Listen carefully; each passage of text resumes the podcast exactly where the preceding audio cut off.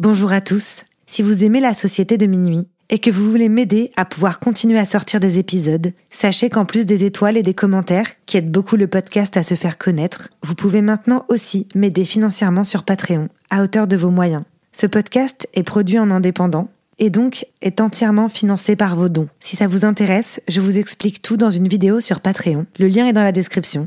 Merci beaucoup et bonne écoute. Hiring for your small business? If you're not looking for professionals on LinkedIn, you're looking in the wrong place. That's like looking for your car keys in a fish tank. LinkedIn helps you hire professionals you can't find anywhere else, even those who aren't actively searching for a new job but might be open to the perfect role. In a given month, over 70% of LinkedIn users don't even visit other leading job sites. So start looking in the right place. With LinkedIn, you can hire professionals like a professional. Post your free job on linkedin.com slash people today. Hey, it's Ryan Reynolds, and I'm here with Keith, co-star of my upcoming film, If, only in theaters May 17th. Do you want to tell people the big news? All right, I'll do it. Sign up now and you'll get unlimited for $15 a month in six months of Paramount Plus Essential Plan on us. Mintmobile.com slash switch. Upfront payment of $45 equivalent to $15 per month. Unlimited over 40 gigabytes per month. Face lower speeds. Videos at 480p. Active Mint customers by 531.24 get six months of Paramount Plus Essential Plan. Auto renews after six months. Offer ends May 31st, 2024. Separate Paramount Plus registration required. Terms and conditions apply if rated PG. La sucrerie. Podcast. On nous appelle la Société de minuit.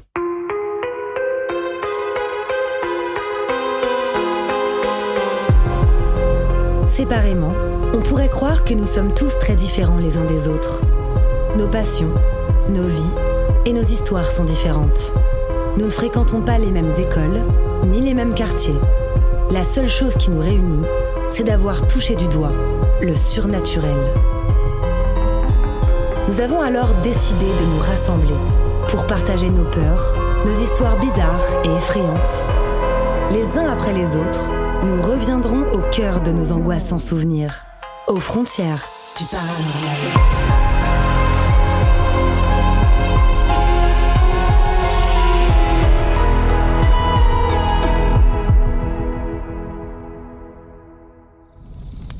Si vous écoutez cet enregistrement, c'est bien parce que vous aussi, vous partagez cette fascination pour l'étrange.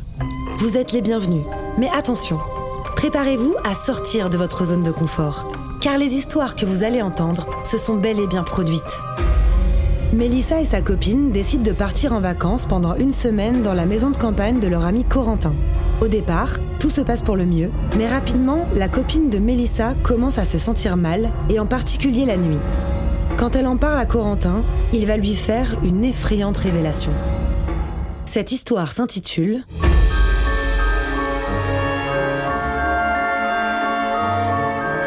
La maison au volet bleu.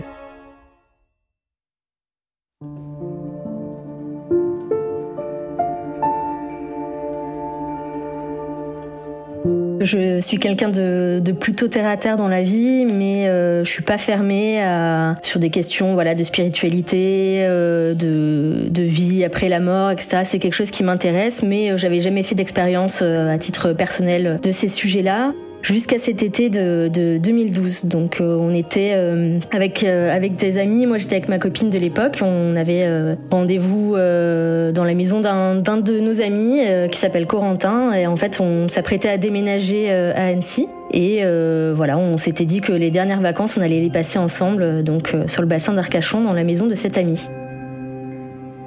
Donc tout se passe pour le mieux. On a, on avait prévu de passer une petite semaine ensemble. On savait qu'on n'allait pas se voir pendant un certain temps, donc euh, c'était voilà dans la dans la bonne humeur, dans la complicité. C'était des amis de longue date, donc euh, tout se passait très bien. Première impression de la maison, donc on arrive, c'est une petite maison de vacances euh, très simple, du bassin d'Arcachon typique, un petit jardin très mignon, une petite maison avec des volets bleus, très très typique du, du coin. Encore une fois, on est content de se retrouver. Il n'y a pas de pas d'impression particulière. c'est voilà, on est c'est chouette, ça se passe bien. Mais euh, ma copine de l'époque, qui s'appelait donc Nelly, se sent très rapidement pas très bien. Elle, euh, voilà, quand on est à l'intérieur de la maison, elle se sent un peu oppressée. Elle me dit qu'elle a des sensations un peu étranges. Elle est, voilà, elle est, elle se sent pas très à l'aise. Donc bon, moi, je fais pas très attention à, à ses impressions. Je me dis qu'elle voilà, elle connaît pas Corentin. Peut-être qu'elle est mal à l'aise d'être là. C'est un peu compliqué, voilà, pour, pour de passer une semaine chez des gens euh, qu'on a très peu vus ou qu'on connaît pas. Donc je me dis que voilà, elle est peut-être un peu mal à l'aise. Et puis euh, le premier jour se passe et effectivement à chaque fois qu'on est dans la maison, donc on, voilà c'est des vacances donc on sort beaucoup, on est à la plage, on va déjeuner dehors, mais à chaque fois qu'on est à la maison, il y a une ambiance un peu pesante qui, qui est là, on a tendance à se disputer tous un peu alors que c'est pas du tout l'ambiance habituelle. Les comportements sont un peu un peu tendus, un peu conflictuels alors que euh, bon il y a rien qui, qui ne l'explique.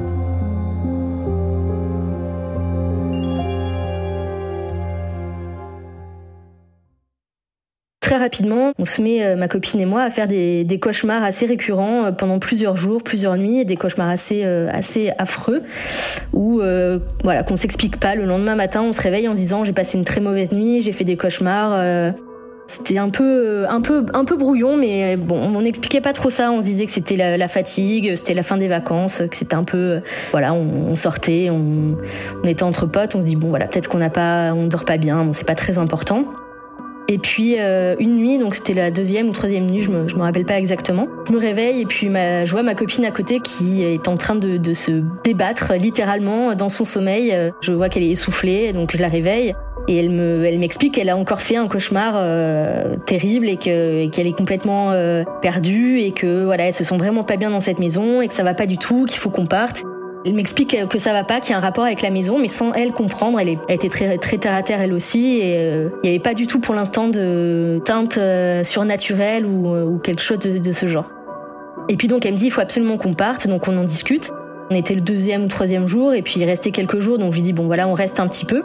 Et puis les jours continuent à se passer, un peu comme ça, avec des, des cauchemars, des, des, choses pas très pas très cool, mais rien de rien d'exceptionnel. Et puis euh, arrive la fin de la semaine et euh, Corentin donc me, me dit euh, écoute tu vas bientôt déménager à Annecy moi ça me fait de la peine de, de que tu t'en ailles j'ai pas envie que tu partes donc ce serait cool que tu restes deux trois jours de plus histoire qu'on profite tu tu pars pas tout de suite donc reste un peu J'en discute avec Nelly qui, elle, tout de suite me dit non, pas du tout, euh, je veux absolument qu'on parte, euh, je me sens vraiment pas bien euh, dans la maison, il faut qu'on il faut qu'on s'en aille. Donc on discute longuement et je finis par la convaincre en disant on reste deux jours de plus, on fait un petit compromis, puis après on rentre à Bordeaux, on continue nos vacances avant de déménager. Donc elle accepte à contre-cœur, on finit par donc rester deux jours de plus. Ce soir-là, donc le, jour où on décide de rester, on décide de rester à la maison et on se fait une soirée entre nous. Euh, donc on n'avait pas bu, on n'avait pas, on n'avait rien fait de particulier. C'était une soirée tout à fait, euh, tout à fait normale où on était assis sur un canapé, on discutait entre nous. Euh, voilà, rien de, rien d'exceptionnel. C'était une soirée entre amis euh, où on se racontait un peu nos vies, euh, nos souvenirs, nos anecdotes, etc. Et puis on décide d'aller se coucher donc avec Nelly et donc les nos chambres étaient face à face. Donc Corentin était dans une chambre en face de la nôtre. Et on va se coucher. Et donc c'était une ancienne, euh, les, les, vieilles maisons où les portes se ferment avec un, petit loquet. On remonte, euh, on remonte la poignée de la porte pour verrouiller la, la, la, porte. Donc on prend bien le soin de verrouiller la porte. Toutes les, euh, toutes, voilà, on avait fait le tour de la maison avant de se coucher, donc les portes étaient fermées, tout était ok, les volets fermés, tout va bien on se couche. Et puis, euh, en plein milieu de la nuit, euh, je me réveille en sursaut, mais euh, dans un état de, panique que jamais de ma vie j'ai ressenti jusqu'à présent. Et je réveille donc Nelly qui est à côté de moi, qui dort, et je lui dis, écoute, à notre gauche, il y avait une fenêtre, une porte-fenêtre, avec les volets fermés, et je lui dis, il y a quelqu'un derrière la fenêtre. Donc la sensation que j'avais était vraiment hyper intense. J'avais vraiment la sensation qu'il y avait une personne qui nous observait derrière les volets, donc je voyais pas, évidemment les volets étaient fermés. Mais l'énergie était tellement forte que j'étais persuadée qu'il y avait euh, quelqu'un qui nous observait. Et j'étais euh, dans un état de panique euh, totale. Il y avait quelque chose qui me dépassait, qui m'échappait, que je, je, ne comprenais pas. Mais j'étais pourtant persuadée de, de, ce que je ressentais. Sur le moment, elle me croit, mais voilà, c'était un peu étrange. Je la réveille en pleine nuit en disant voilà, il y a quelqu'un. C'est un peu, un peu la panique, c'est un peu l'incompréhension. Donc elle me dit écoute, on essaie de se rendormir, euh, on allume les lumières. Il y a peut-être un animal derrière la fenêtre et peut-être quelque chose, un, une branche qui a fait du bruit, ça t'a réveillé, t'étais pas bien. Et puis euh, voilà, on essaie de se rendormir. On laisse la lumière allumée et puis, et puis voilà, on se, on se rendort. Et peut-être peut-être une heure après ou une demi-heure après, je n'ai pas trop la notion du temps, mais en tout cas c'était assez rapide. Je me réveille une seconde fois et en fait je me rends compte que, donc en sursaut pareil, en complète panique, je me rends compte que Nelly se réveille exactement au même moment que moi. Donc elle, s'assoit sur le lit et en une fraction de seconde, je me retrouve euh, à sauter du lit littéralement. Et je me retrouve contre la porte euh, de la chambre qui est en face de nous, dos à la porte, assise par terre, sans comprendre euh, comment je suis arrivée là. Et en fait, je, suis assise dos à la porte, euh, complètement paniquée. Et donc j'essaie de comprendre ce qui se passe et en une fraction de seconde, je me rends compte que j'ai vu la porte de la chambre s'entrouvrir. Donc je suis absolument persuadée de ce que j'ai vu. Je dis à Nelly, est-ce que tu as vu ce, que, ce qui vient de se passer? Elle me dit oui, oui, j'ai vu la porte s'ouvrir, il y a quelqu'un derrière la porte. Donc je lui dis, est-ce que tu es bien sûre de toi? Elle me dit oui, oui, je suis certaine, etc. Donc je reste euh, peut-être 15-20 euh, secondes assise contre la porte, euh, un peu sonnée en disant qu'est-ce qu'il est en train de se passer, est-ce qu'on est en train de se faire cambrioler, est-ce qu'on est, enfin est-ce que c'est une mauvaise blague? Il y a tout qui me passe par la tête en me disant il y a, il y a, quelque chose qui, qui, se passe mais qui va pas bien, mais sans réellement me rendre compte de ce qui se passait. Donc je, reste derrière cette porte et puis je tends un peu l'oreille et en fait je me rends compte que j'entends j'entends marcher derrière la derrière la porte.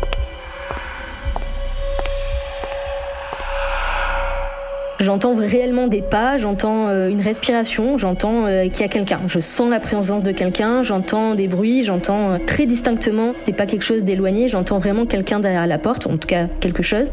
Donc voilà, qui, qui marche, qui fait les 100 pas. Il y a une petite, une petite ombre derrière la porte, dans l'embrasure de la porte.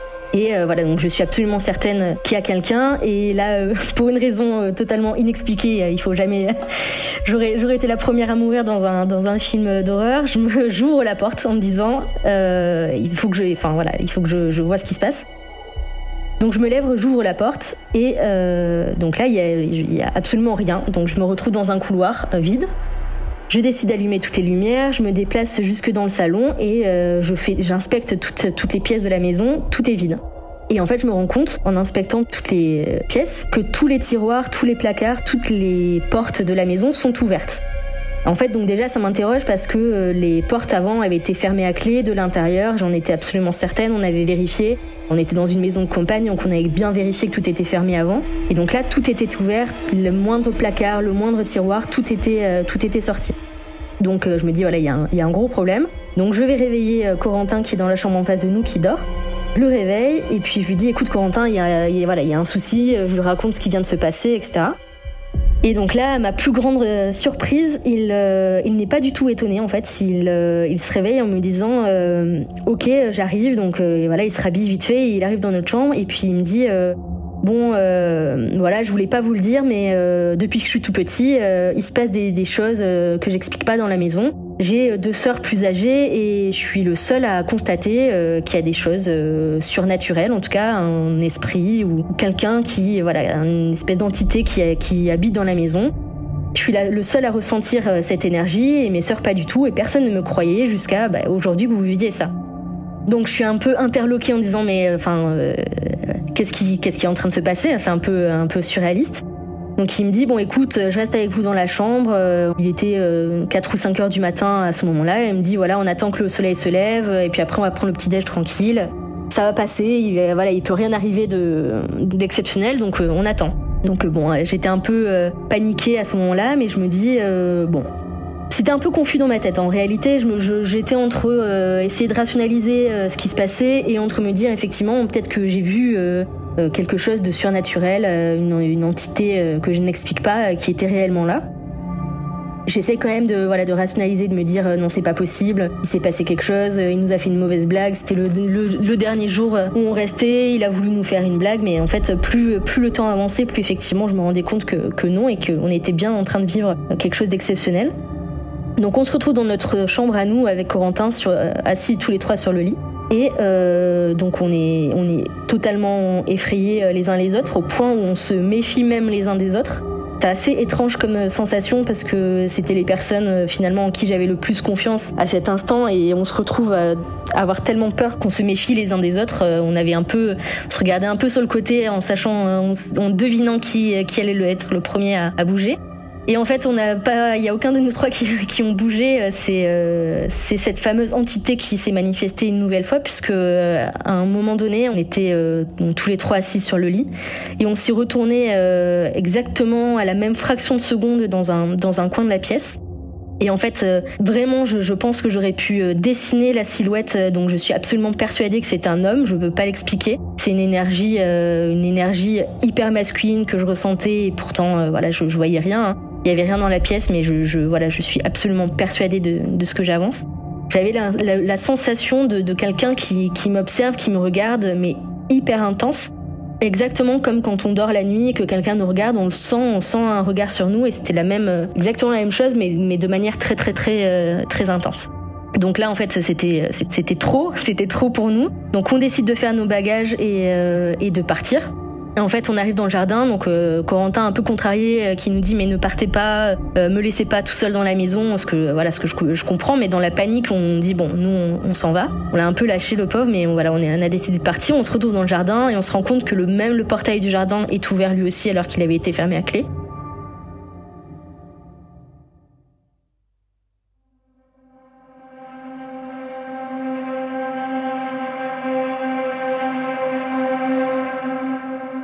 Lendemain, on, revient quand même. Je, me sentais un peu coupable d'avoir laissé Corentin, donc on revient le lendemain en disant bon voilà, on va prendre un café. On revient pas dans la maison, mais on va prendre un café euh, à côté avec Corentin en disant bon écoute, euh, qu'est-ce qui s'est passé? On fait un peu le point de tout ça. Et en fait, euh, Corentin donc nous explique que le lendemain matin, il a regardé sur internet, il a fait un espèce de, nettoyage.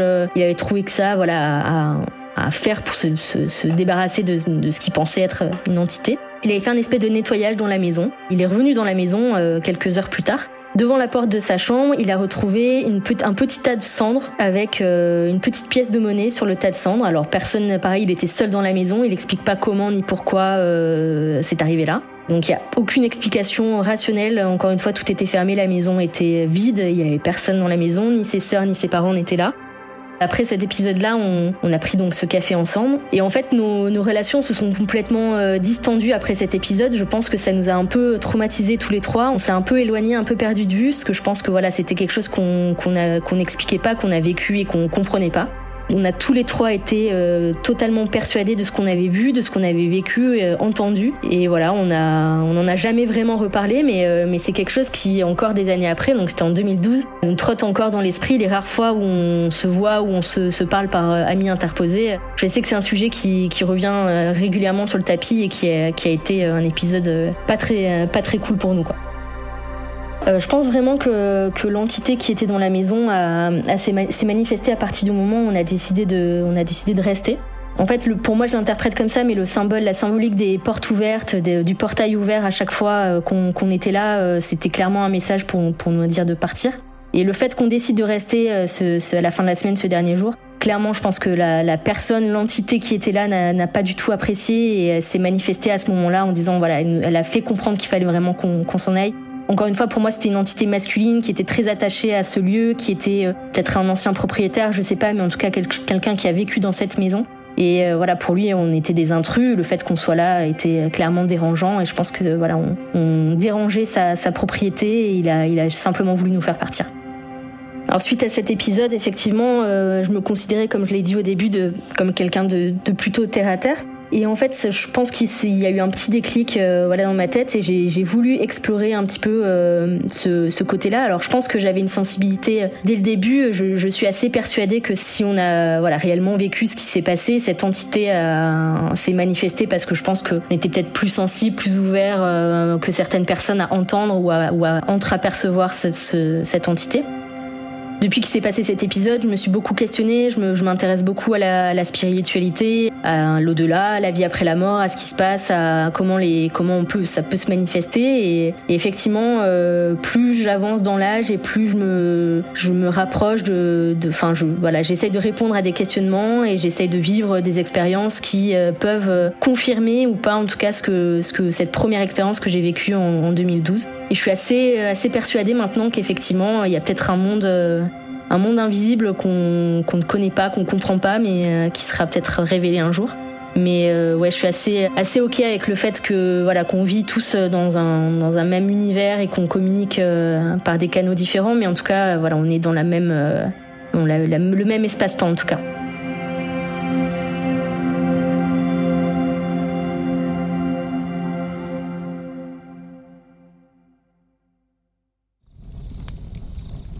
Vous êtes maintenant arrivé au bout de cette histoire. Avant de partir, Venez me dire ce que vous en avez pensé en laissant un commentaire sur votre plateforme d'écoute préférée ou sur Instagram. Et n'oubliez pas, si vous aussi, vous avez le courage de vous plonger dans vos souvenirs les plus étranges, prenez contact avec moi, venez me raconter vos histoires, et vous ferez vous aussi partie de la Société de Minuit.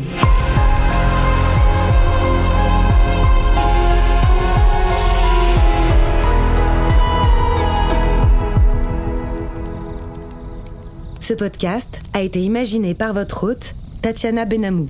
Cet épisode est réalisé par Laura Larman, mixé par Dimitri Benamou, produit par La Sucrerie et la musique originale a été composée par Jérémy Marlon. Ce podcast est produit en indépendant et donc est entièrement financé par vos dons. Si vous aimez ce podcast et que vous avez envie de le soutenir pour qu'il puisse continuer à exister, vous pouvez maintenant le faire sur Patreon à hauteur de vos moyens. Le lien est dans la description Merci à tous.